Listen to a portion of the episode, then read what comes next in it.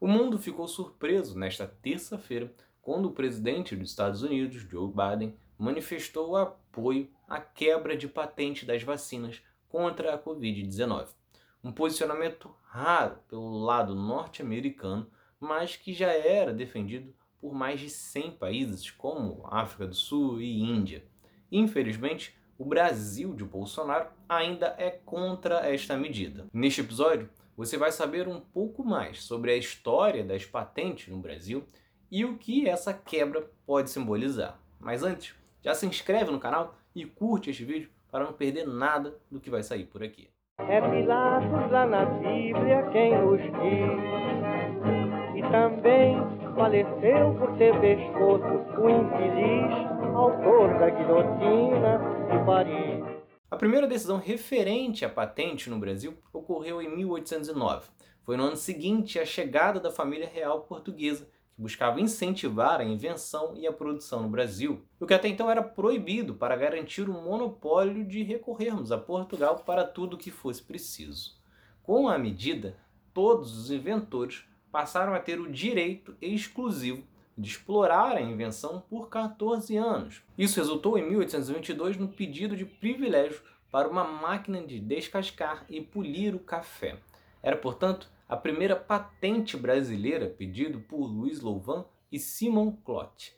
Em 1830 surge então a primeira lei específica de patentes, mesmo que tímida, que dava maior proteção aos inventores e estendia o direito exclusivo a até 20 anos mas foi só com Dom Pedro II, em 1882, que enfim saiu uma regulação mais abrangente. Eram 10 artigos da lei que introduziu, entre outras coisas, a cobrança pela patente, que até então era concedida gratuitamente. No ano seguinte, em 1883, o Brasil, junto de outros 13 países, assina a Convenção de Paris, o primeiro acordo internacional conjunto sobre patentes, marcas e desenhos industriais, só que os outros produtos farmacêuticos ficaram excluídos desta proteção patentária aqui no Brasil até 1996, algo que gerava fortes críticas e pressões internacionais. Com isso, naquele ano, foi aprovada então uma lei que incluía este setor. Dois anos antes, o Brasil já havia assinado também o TRIPS, um acordo internacional em que obrigava os países participantes a adotarem leis garantindo a propriedade intelectual. Mas o que são patentes? Patente é o direito a monopólio da produção.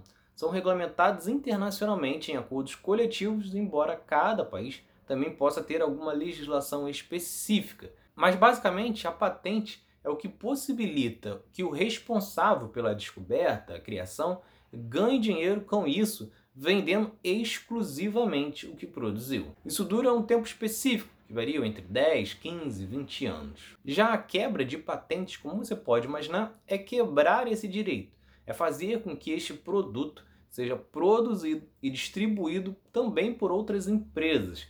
O Brasil, inclusive, tem uma legislação específica sobre isso, que é a licença compulsória. Neste caso, o Brasil pode produzir e distribuir o medicamento pagando apenas os royalties para a empresa.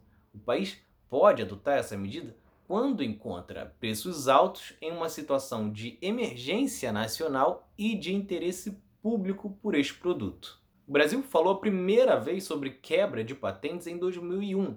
Na época, o ministro da Saúde, José Serra, chegou a confirmar a licença compulsória do Nelfnavir, medicamento antirretroviral usado por portadores do vírus HIV. No entanto, após o anúncio, o laboratório responsável aceitou reduzir o preço em 40,5%. Já a primeira quebra de patente realmente só foi ocorrer em 2007, quando Lula declarou utilidade pública de outro antirretroviral, o Efavines, algo que beneficiava na época cerca de 75 mil pacientes no tratamento contra o HIV. A medida fez com que o governo, que comprava o medicamento por 1,59 dólares, passasse a gastar 44 centavos de dólar, portanto, menos que um terço, gerando uma economia de 30 milhões só no primeiro ano.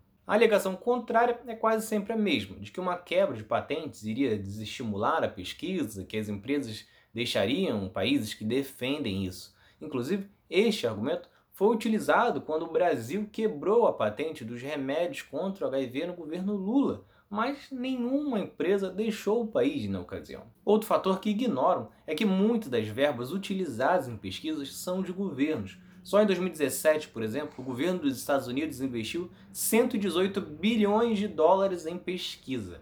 Além disso, 60% das verbas de pesquisas norte-americanas em universidades são financiadas pelo governo. Na Europa, os governos são responsáveis por 77% das verbas em pesquisa. Contra a Covid-19, o governo norte-americano, por exemplo, investiu 450 milhões de dólares para o grupo americano Johnson Johnson para pesquisa. Pagaram também 500 milhões de dólares para os testes da Moderna. Isso sem contar os mais de 8 bilhões acertados com diversas fabricantes pela compra das doses quando essas ainda estavam no período de testes. A União Europeia também investiu 2 bilhões nisso. Portanto, não é absurdo discutir uma quebra de patentes em benefício dos países.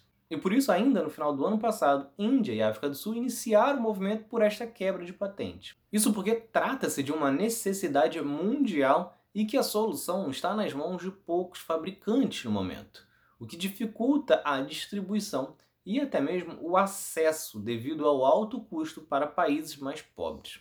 Uma prova disso é que só os Estados Unidos, China, Índia e Reino Unido aplicaram até 3 de maio 62% das vacinas existentes. Com isso, temos distorções como Estados Unidos e Reino Unido, com mais de 70% da população vacinada, enquanto Indonésia, Paquistão e Nigéria, que possuem três das sete maiores populações do mundo, sequer chegaram a 10% de vacinados. E este é um problema que precisa ser vencido com todos juntos. Embora por anos todos tentem te convencer que a vida é uma corrida individual, a pandemia da Covid-19 tem mostrado que certas questões é preciso um pensamento coletivo. Isso porque diversos especialistas apontam que se o vírus continuar circulando pelo mundo, criando novas variações, como já surgiram aos montes até agora, existe um grande risco de que uma ou mais variações sejam resistentes às vacinas. E aí, países que já vão ter vacinados todos terão que recomeçar do zero. E ter consciência disso é importante porque só a quebra de patente não é suficiente. Isso porque muitos países também tem dificuldades logísticas e infraestrutura.